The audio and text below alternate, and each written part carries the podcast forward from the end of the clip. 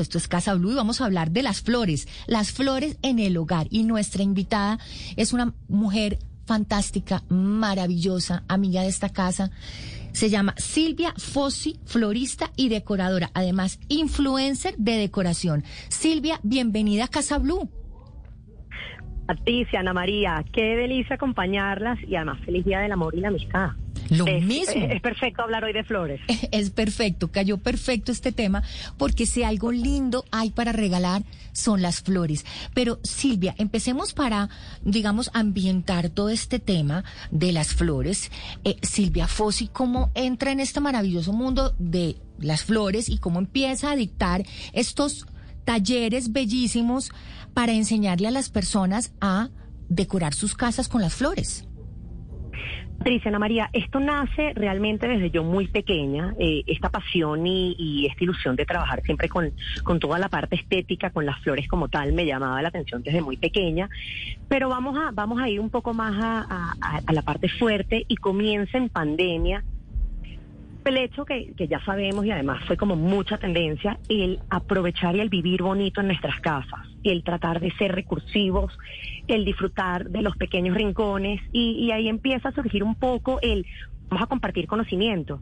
Y así surge, empecé con, con videos por, por los medios, empecé a dar como tips de, de decoración y de flores como tal. Y sí, definitivamente yo creo que muchas veces nos limitamos y pensamos que el tema de flores se ajusta a un bolsillo amplio y no necesariamente. Entonces, yo creo que esa es una de las cosas que tenemos que, que promover y que me gusta promover como tal.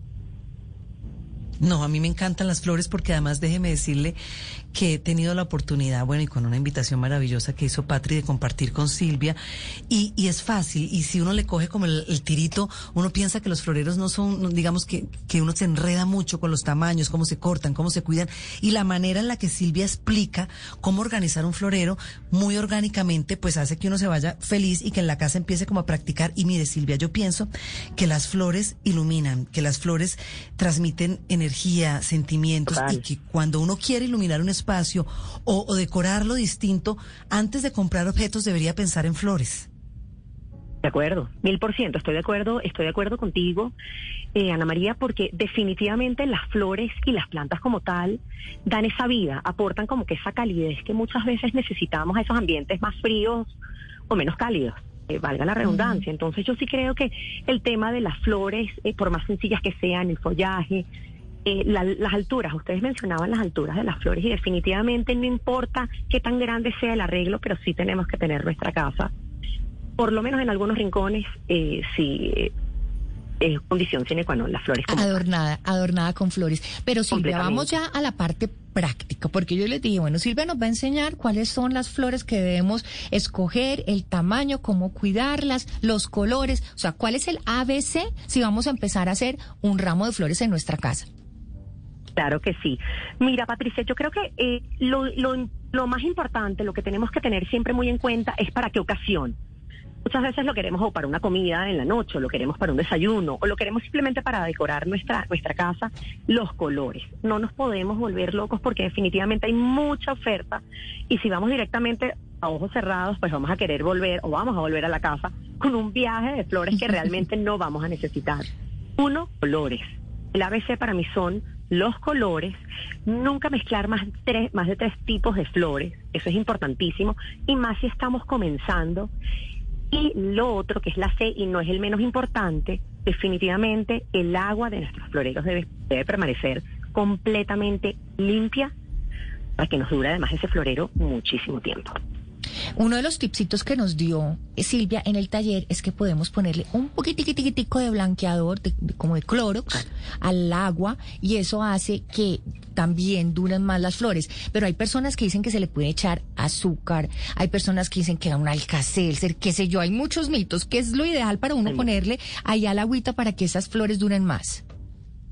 Pues les voy a ser muy sincera. Yo sé que hay muchísimos tips y los que están diciendo hasta, hasta, hasta la aspirina dicen que es recomendable. Yo honestamente, el que más le apunto es el agua limpia. Yo creo que agua templada hacia lo fría, si queremos que nos dure más el florero, a menos de que tengamos un evento y queramos que esas flores estén abiertas o se abran lo más pronto posible. El agua, la temperatura sí es importante. El agua tiene que ser un poquito más hacia lo tibia. Pero yo creo que el tip más, más práctico es definitivamente mantener el agua del florero muy limpia, cambiar el agua cada tres días por lo menos y que esté además libre de contacto con ninguna hoja, sino que los tallos completamente limpios. Para mí eso, y la gotica de cloro o dos goticas yo creo que eso es más que suficiente. Ahí Anita va a preguntar, pero yo quiero ahí aclararles que cuando Silvia dice el tallo sin hojas, es que hay que retirarle efectivamente todas esas hojas a las rosas, a, si vamos a ponerle un helecho, si le vamos a poner eh, un eucalipto, qué sé yo, esas hojitas que van a estar en contacto con el agua, esas son las que hay que retirar. Así, es. Mire, yo quería preguntar porque Silvia dijo el ABC, como dice Patri, y yo le metería el D. Y es que no hemos hablado de la base o del florero. A mí me parece que eso es importantísimo, Silvia, porque si bien hay unos que son transparentes y uno ve los tallos, hay, hay, una gran variedad hoy por hoy, como en cerámica, en madera, y me parece que eso tiene que hacer buen contraste con las flores. La base es muy importante. Importantísimo, importantísimo, eh, Ana María, y buen punto, porque yo creo que también tenemos que ajustarnos a nuestra decoración eso es como la moda. Muchas veces queremos algo que posiblemente no nos va a quedar bien y lo mismo pasa en la decoración de la casa. Yo creo que nos tenemos que ajustar a nuestra decoración. Si tenemos en nuestra casa es un poco más rústica o queremos contrastar o simplemente queremos algo más ecléctico, pues no importa qué tan distinto sea a nuestro estilo. Por supuesto, lo más importante es que le guste a cada uno de ustedes. Pero sí, los floreros son sumamente importantes y también los tamaños. Hay floreros con bocas muy anchas no tenemos a lo mejor o que requiere eh, de más cantidad de flores. Entonces es ahí yo creo que cuando tenemos a Ana María que empezar a jugar. Sí, y hay un tema también clave y es el follaje. Silvia, ¿el follaje se pone de primero o se pone al final ya para decorar? ¿Cómo es, cómo es ese toquecito de verde que deben tener los floreros? Me fascina el follaje, incluso solo. El follaje siempre comenzamos con el follaje. Comenzamos con el follaje y como vi, Sí, de primero siempre. Siempre vamos a comenzar. Lo primero que vamos a hacer, nuestro florero, vamos a tener nuestra agua muy limpia, vamos a tener todo el follaje que escojamos. Ahí sí podemos mezclar, no importa que tenga además movimiento. Eso lo hace mucho más orgánico, más divertido, no lo hace tan rígido. Y además de eso, comenzamos con, con, ese follaje y luego vamos intercalando y vamos metiendo nuestras flores a la altura que queramos escoger. Y, y por supuesto, importantísimo también para el espacio de la casa, donde queramos ubicar estas flores, ¿no? Porque la altura es importantísimo. Y ahí sí podemos empezar a, a usar nuestra creatividad. Pero sí, comenzar con los, con el follaje siempre. Follaje, flores, altura. Entonces, yo quisiera como que nos imagináramos eh, unas rosas eh, con eucalipto y de repente eh, un follaje de esas moneditas verdes. ¿Qué, cómo, ¿Cómo mide uno las alturas? ¿Qué, es, qué, es, ¿Qué debe ir más alto? ¿El follaje o las rosas? Porque ahí es donde yo me pierdo. Entonces, ¿qué sobresale? O, ¿Sabes cómo? Yo creo que podemos como imaginárnoslo. El tamaño, digamos, del florero. O sea, ¿qué tan qué tan por encima del tamaño del florero deben ser las flores, o sea, del mismo tamaño, uno y una y media a veces más alta o, la mitad, como dependiendo del florero. Excelente. Excelente pregunta. Sí, eso es una de las cosas que a mí me encanta compartir porque definitivamente si el florero no es muy alto, lo que nos va a determinar esa altura donde vamos a, a cortar nuestras flores va a ser la misma altura del florero como tal. ¿Qué les quiero decir con esto? Que si vamos a poner o vamos a tener una rosa al lado de un florero de 15 centímetros, esa parte de la flor o lo que nosotros queramos que se vea, que vamos a sumarle aproximadamente el tamaño de una mano, de una mano, unos cuatro o cinco dedos, por debajo de la rosa, del botón de la rosa como tal. Esa es la parte que tiene que sobresalir de la boca del florero boca del florero, no de la base. Okay. Entonces, a raíz de, o a partir de ese punto, vamos a tener nuestra flor, nuestro tallo, y vamos a cortarlo, vamos a poner como para tener una referencia, como que en una mesa.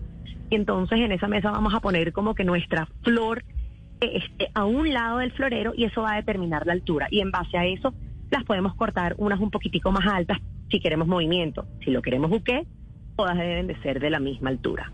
Y lo que decía Silvia, esto no necesitamos eh, la millona para hacer el mega florero. No. Si ustedes tienen la suerte de tener jardincito en sus casas y pueden cortar las flores del jardín, todavía mejor.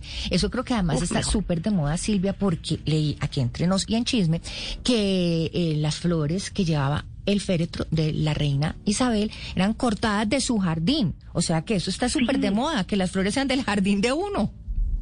Totalmente, además me parece fascinante porque, perdón, nos enseña a usar esa recursividad. Bueno, les confieso que yo he usado desde vegetales hasta, no sé, el repollo que tengo en la casa y la lechuga, porque me encanta esa parte de creatividad y como que de darle más de un uso a las cosas. Pero eso del, del jardín me parece fantástico. Yo siempre digo, yo no vivo en casa, desafortunadamente, y no tengo el jardín, pero yo sí bajo y cruzo la calle, corto a lo mejor una ramita del árbol y es Buenísimo. Silvia, eh, ya se nos acabó el tiempo, pero quisiera que compartiera con nuestros oyentes las redes donde hay tips fantásticos, pero además donde van a tener toda la información de estos talleres que son increíbles. Si tienen la oportunidad de organizar un taller con Silvia, se los super mega recomiendo. Una eh, actividad lindísima para hacer con amigas y es además no solamente un- una gran enseñanza de cómo hacer estos floreros, sino un espacio con una energía, mejor dicho, que se sale de ahí, pero volando. Silvia, ¿cuáles son esas redes? Mira, tan bellas. Eh, Silvia Fossi Decor, todo pegado, el Silvia la primera con Y, y bueno, bienvenidos a todos, a todas, a compartir y bueno, y a nutrirnos de, de este mundo tan fascinante y además tan amplio. Así que súper bienvenidos y Patricia y Ana María, feliz día del amor y la amistad y muchísimas gracias por, por esta invitación. Lo mismo para ti, Silvia Fossi, florista y decoradora, influencer en decoración. Busca en sus redes. 10 de la mañana, 29 minutos y esto es Casa Blu.